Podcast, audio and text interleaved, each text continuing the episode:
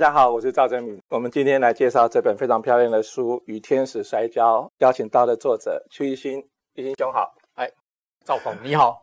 大家如果不知道邱一新，我稍微介绍一下哈。这个是成大工业管理系的，算理工男哈。嗯。可是他一辈子做的事情，做了很多的突破哈，包括当年《时报周刊》很红的。泳装美女封面是他是制作的团队之一 哈，所以跟着出国跑了很多地方，包括当年星空联盟推了一个全球的旅游计划，一年半的时间，他是星空联盟的代言人之一。最重要的是，当年他在 TVBS 负责整个平面媒体的发行人，包括你圆我最大，包括时尚玩家，时尚玩家这个名字是他取的哈。所以大家就知道说，我们的周边被这一个人默默的影响了多大。但如果你听不懂《时报周刊》那个封面女郎的故事，表示你还比较年轻，没有关系。所以一新兄写的这本书哈，这个与天使摔跤，寻找爱迪生，重新定义自己，稍微跟我们讲一下，这到底是一趟什么样的旅程？其实是在我在 TVBS 的晚期哈，当时有。出版社的总编辑来找我，曾文娟，也就是现在这本书的总编辑。那时候他找我说有一上一本书《寻找台湾特有种的旅游》，对，远流出版社，远流出版社，没问题，当然 OK。那他就说读者想想见我，那希望委托我，拜托我带他去寻找爱迪生。这个本身一听就是一个非常奇特，就像个诈骗集团。啊，没有。这个呃，我后来跟他见面嘛，我也很好奇。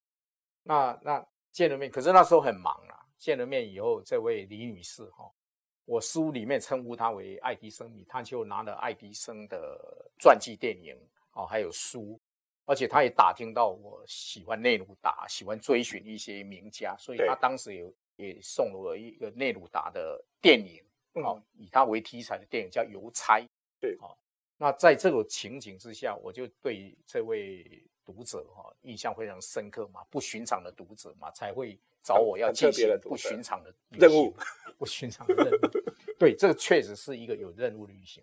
那后来我因为我说刚才说晚期嘛，就是后来就被迫离开那个职位哈。那突然之间不可能变成可能，就跑出来一只黑天鹅嘛。所以这时候我就开始重新思考这个可能性。哦，他也把。《爱迪生传》再彻底的读一下，可是我也在思思考一个事情啊，因为他找我，我本来介绍他去找旅行社，哦，旅行社，可是他说旅行社没办法应付，对，我就觉得很奇怪。后来跟他聊了以后，我再把传记拿来看，我就发现他并不是要走读这本书或走读爱迪生的一生，是，而是要经历他的一生。哇，嗯、可是。这个就让我联想到我在大学兼课兼了一门课，就是在体验经济时代下的旅游。啊，我我就突然联想到这样的题目啦，那我就去设计它，设计这个行程。因为那时候已经要打印了，那我就决定就是好吧，我来试看看这样委托旅行。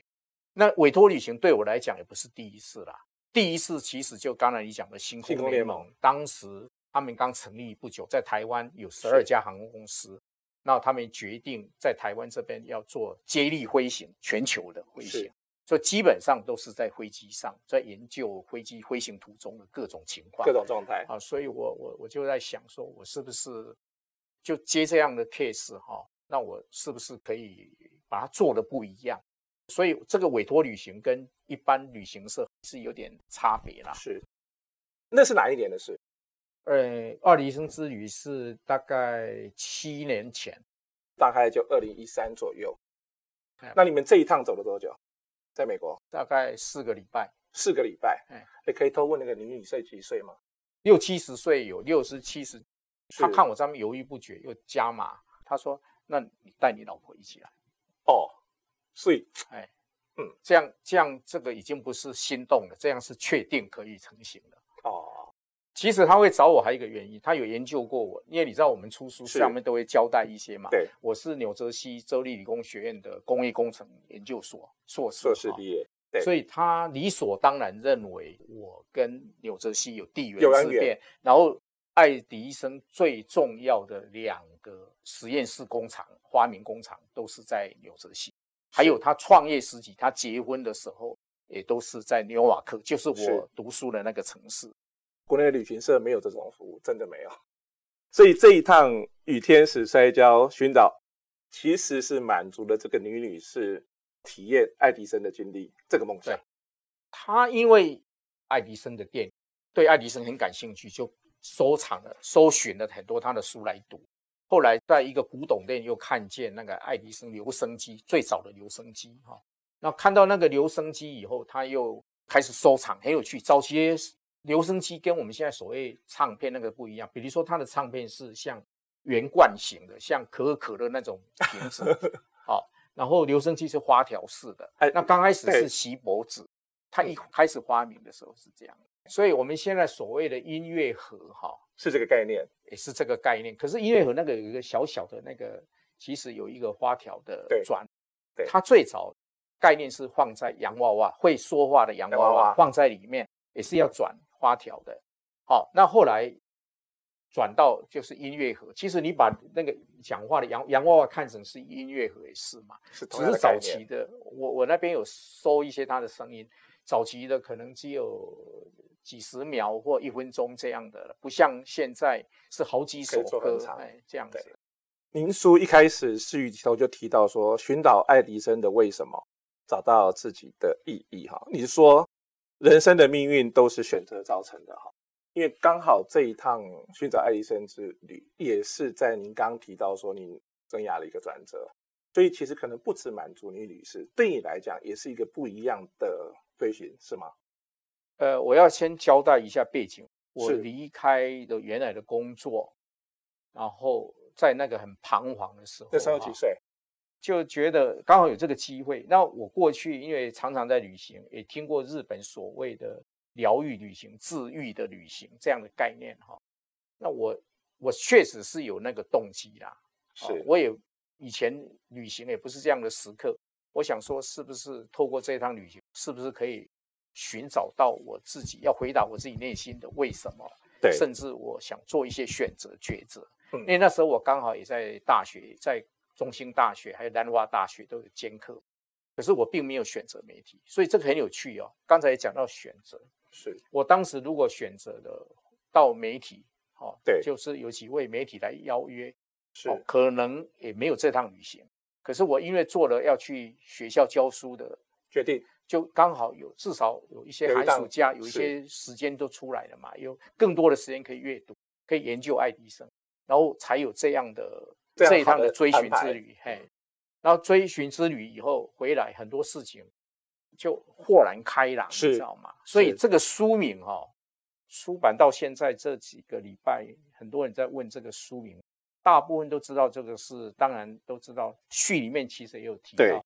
这个书名是来自圣经的典故，但是解释是这样的哈，有雅各创世纪里面，雅各到了一个亚伯渡口，与一个人哦天使，后来知道是天使摔跤，那他摔跤以后，他虽然伤痕累累，可是抓住不放，一定要那个人的给他应许，给他祝福，他才要放。那那个人后来也给他应许祝福了，可是也做了一件事情。说以后你就不要再叫雅各，你叫以色列。所以我突然有所领受，我觉得这个是一个以色列的起点，但也是雅各的终点，是生命阶段的一个起点，也是结束，也是结束。所以我就用那来象征整本书。可是我并没有去解释这个与天使摔跤，因为我觉得我的读者应该会了解。而且我是冰山理论的，虽然我没办法写小说，功力还不够。冰山理论就是说，十分之一露出来，那个其实有点象征主义啊。是十分之九，你要自己去摸索、去摸索、去探索、去了解，或者说我们说所谓的立体主义画派、立体画派，很多都是这样的概念嘛。十分之一是一种象征。那我想说，我是不是可以里面虽然游记讲得很清楚哈，但是书名这个部分玩弄一个 就小技巧，好，那就是与天使摔跤。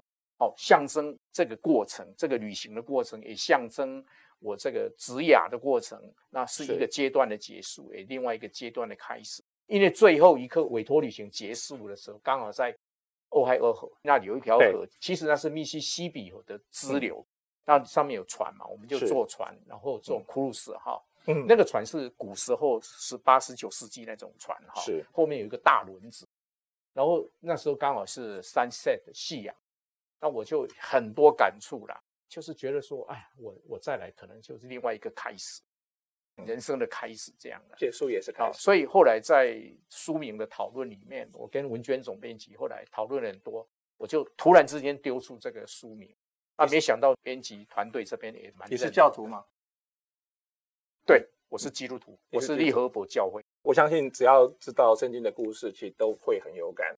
那个书中间还有一页是它流浪的点更多，那是代表城市或是我有去的地方，是跟这一趟行程或者是。因为里面还有追寻其他人嘛，所以也标的很多其他的，是、呃、像没有维尔，然后福特啦，这些都在里面。然后你看这个书里头提到，这个地图里头有一句话：“光的轨迹追寻爱迪生”，放了一个王尔德的一句话说：“我们都在阴沟里，但是有些人可以仰望星空。”所以很多时候，也许透过旅游可以看到不一样的世界，也看到不一样的自己。对，那这一趟路。如果读者是爱迪生迷，你会觉得哪三个地点是最有代表性的？第一个，我是觉得他的两个实验室哈，在纽泽西，一个是 West Orange 哈，一个是 Menlo Park 哈，这个当然要去看一下。嗯、但是要声明一下，Menlo Park 的那个实验室其实整个都被汽车大王福特买走了，安置在就是安置在那个底特律附近的一个迪尔伯恩福特博物馆，所以你要看。要要到那边去看，可是这边很值得。那时候福特博物馆不是只有收藏汽车，是哦，它是收藏了很多影响文明的，尤其是美国的那种文明进展的一些人物或事。嗯，哦，我觉得这两个地方一定要去。那另外一个地方跟爱迪生有关的，我觉得是他的出生的地方，尤其是他少人成长的地方，就是他送报那段时间在休伦港，从休伦港到底特律这个铁路。哦，我们都知道这个故事大概是目前最被传颂的。他在那边送报做实验，哦，后来还被打了一个巴掌。其实很多是误传啦，但是他自己是创办过报纸。我就想，而且从送报站开始 做起。他要不是要不是当时，要不是说他后来再转到花名哈，他后来可能就一直下去哈，因为他那个报纸讲的。某一个商人的八卦，后来那个商人很生气，就把他丢到那个河里面去。我觉得也是帮助他了，让他清醒一点，不要办办报纸。你来看哈，爱迪生其实改变了我们人类的很多生活哈，电灯也好，各方面，他各式各样的发明，留声机也好。你觉得爱迪生是一个成功的人吗？我觉得成功与否的定义要很难讲了，就像大家都在说他对他的。的印象最深刻的，当然说发明了电灯。嗯，可是偏偏经过我的 study 以后，我发现他的功劳不在于发明电灯，而且电灯说他发明这个是要必须要被讨论、有争议的。因为可能有人说是特斯拉或者谁。哎，这个就讲到哈，应应该我我觉得他最伟大的贡献是建了发电厂，然后把电力铺送到每个人每个地方去。嗯，你大家想想看，如果电力都已经可以送到家庭。那家庭里面的很多电器用品就这样被发明出来了，那开始也可以使用了。对，对，然后是不是很多我们美国当时的妇女其实在家里工作了，她的时间就解放出来。那解放出来的这些人是不是可以参加社会的劳动力？那不止这样，那甚至影响了后来的妇女运动。对，好，所以你要为什么说我们说集中营就让你一直忙嘛？嗯，哦，那可是你有闲暇时间，你就会做很多的的创新，很多的发明出来。我觉得这很重要。那至于刚才你讲的特斯拉，哦，那个电流大战，电影有讲的哈，直流电跟交流电的竞争。对。那我我是认为啦，我是觉得说，他们两个基本上虽然系统不一样，哈，或是电灯，那个电灯它之所以伟大，它是说人家说他发明，他找到那个灯丝，用碳化的那个纸片，后来用竹片。嗯。可是我觉得那迟早人家都会发明出来。最重要的是对文明的进程是在电力系统的部件。哦，这个特斯拉也做不到。所以可以想见，为什么特斯拉虽然我们现在都把它称为是一个疯狂科学家的雏形，或者是一个神秘的科学家，可是基本上我觉得不能说他对文明进程没有贡献，交流电系统就是嘛，哈。是。可是整体上，在美国这个社会里面，哈，他们认为爱迪生还是比较伟大。当然，现在特斯拉汽车是为了纪念他了，哈。还有特斯拉，那 Google Google 每次到了特斯拉日都会用有特斯拉线圈，哦，纪念他，种种这样。因为没有爱迪生，其实人类没有使用电的文明。没有使用电的文明，我们现在不用讲手机啦。你现在晚上日落了就就睡觉了，就变成是这个样子。而且我后来发现哈、哦，第一批的实验装电灯的，就是那个《纽约时报》装五盏灯，哎，五十盏灯。那你可以想见，装了电灯以后，是不是以后就是可可以 overtime，晚上就可以，那个截稿可以是延到一点两点，到最后半夜 开始印刷。所以这是好是坏？现在我们现在身上为什么会有那么多的奇奇怪怪的疾病？哦，尤其是癌症，会不会是因为我们日夜颠倒了，甚至晚上也不睡觉了？以前不会这样嘛，日落而息嘛，日出而作。以前顶多晚上点那个什么，在电灯之前是点那个煤气灯，煤气灯之前是可能是煤油灯，或者是其他的像精油灯。哦，我探索那个没有，唯有跟这个有关系哈，因为那时候是捕鲸鱼用精油灯嘛。对。可是所以，如果你用点精油灯或点煤气灯。怎么会半夜加班到那么晚？不可能嘛！电非常真的是人类的重要的文明啊。可是其实坦白讲，我还是没有办法回到狩猎时代了。我还是人家做好牛肉给我吃，我没办法去打牛。所以人类文明其实就是这样进程。不管是寻找爱迪生之旅，重新定义自己与天使摔跤，其实很多时候我们透过旅行感受不一样。对你来讲，全世界也去过那么多地方，你还看过那个什么柬埔寨内战哦？那是。然后九七年内战刚好，我不知道为什么在不恰当的时候一进去才发现所有记者只有我一个人赶。然后你假扮去了北韩是吧？伪装身份直击北韩，那个然后看过恒河的火葬，然后还伪装身父相亲越南新娘。那一次到底有没有成？不能成啊！我已经结婚啊！那个是我那时候总编辑，是因为刚好时报主刊一千起嘛，他说我在企划组，他说要想个。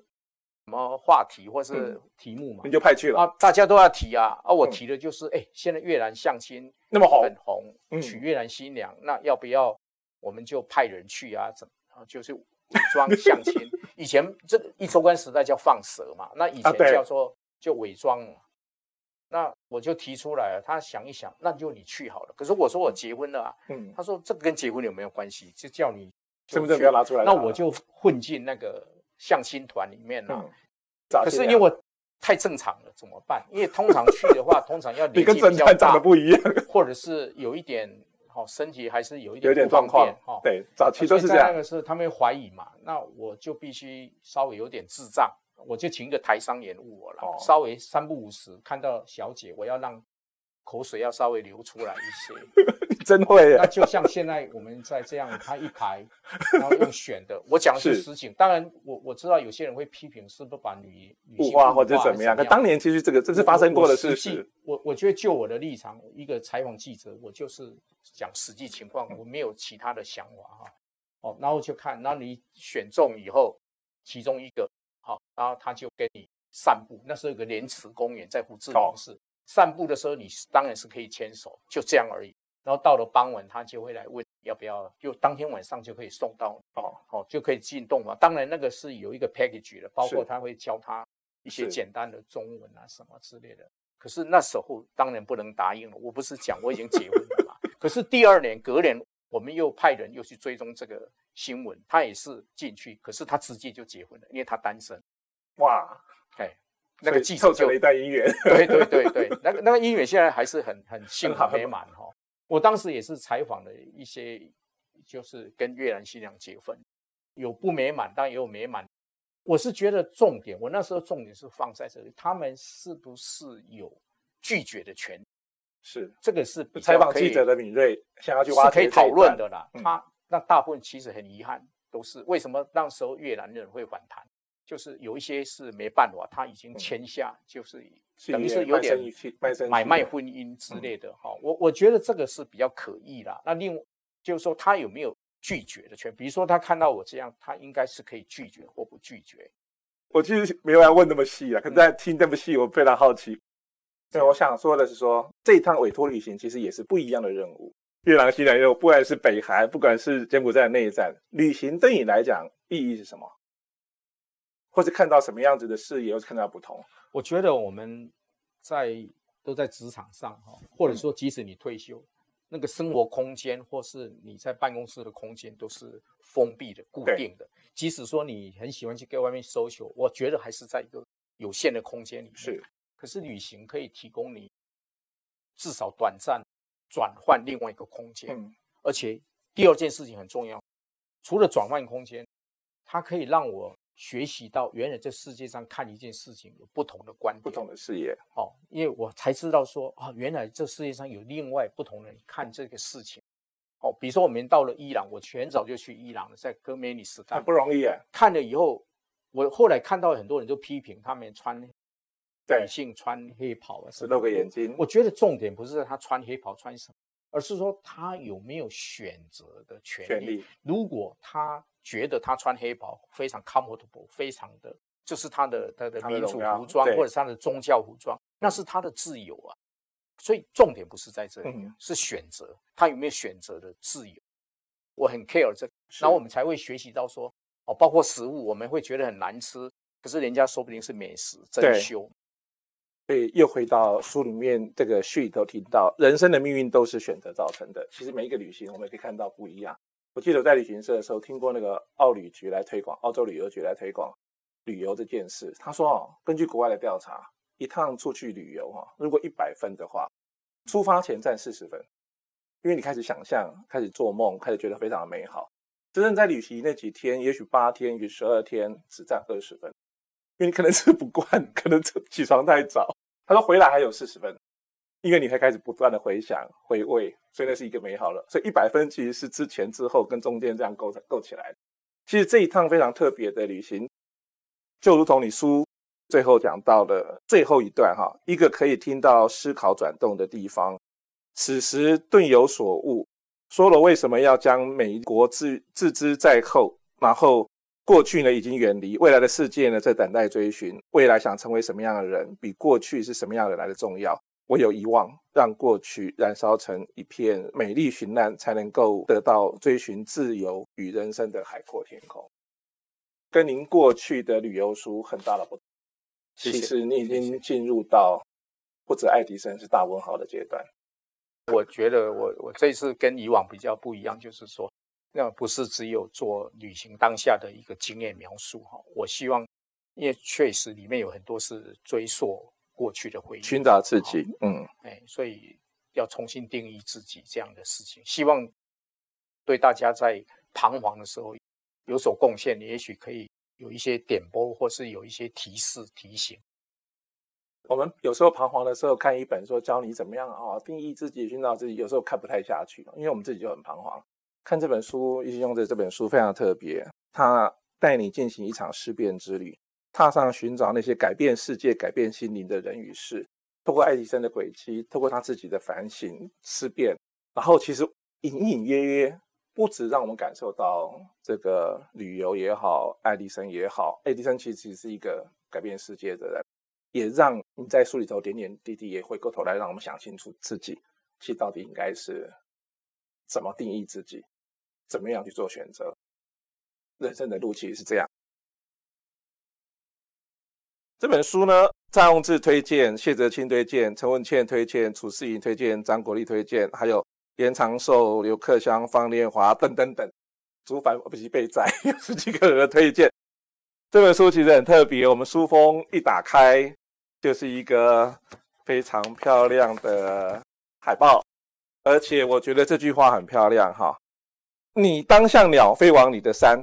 你的山去，对，这个是引用圣经诗篇十一之一。那也要赞美宝琴啦，王宝国的设计设计师的，他那用这样一句话去设计出整整个书哈，还有里面这一张海报，还有背后背后背后，所以如同这本书其实给大家的感觉是用这样的设计理念，是用这样子来看。我觉得人生很多时候我们都在追寻，不管你是你踏上了旅程，不管还没在旅程。透过阅读，透过一心兄的这本书，我们可以找到很多我们的自己。也让我们看重新看清楚这个世界到底是怎么回事。尤其疫情过后，英兄现在在五宝村公司当总经理，也重新是一趟新的旅程。已经六年半了，把面包的文化不只是吃饱这件事情，是让我们吃的美好，吃的幸福。谢谢一心兄，谢谢谢谢赵总，谢谢。谢谢我们希望大家喜欢这本书《与天使摔跤》，一起来寻找重新定义自己。谢谢一心兄，谢谢谢谢。谢谢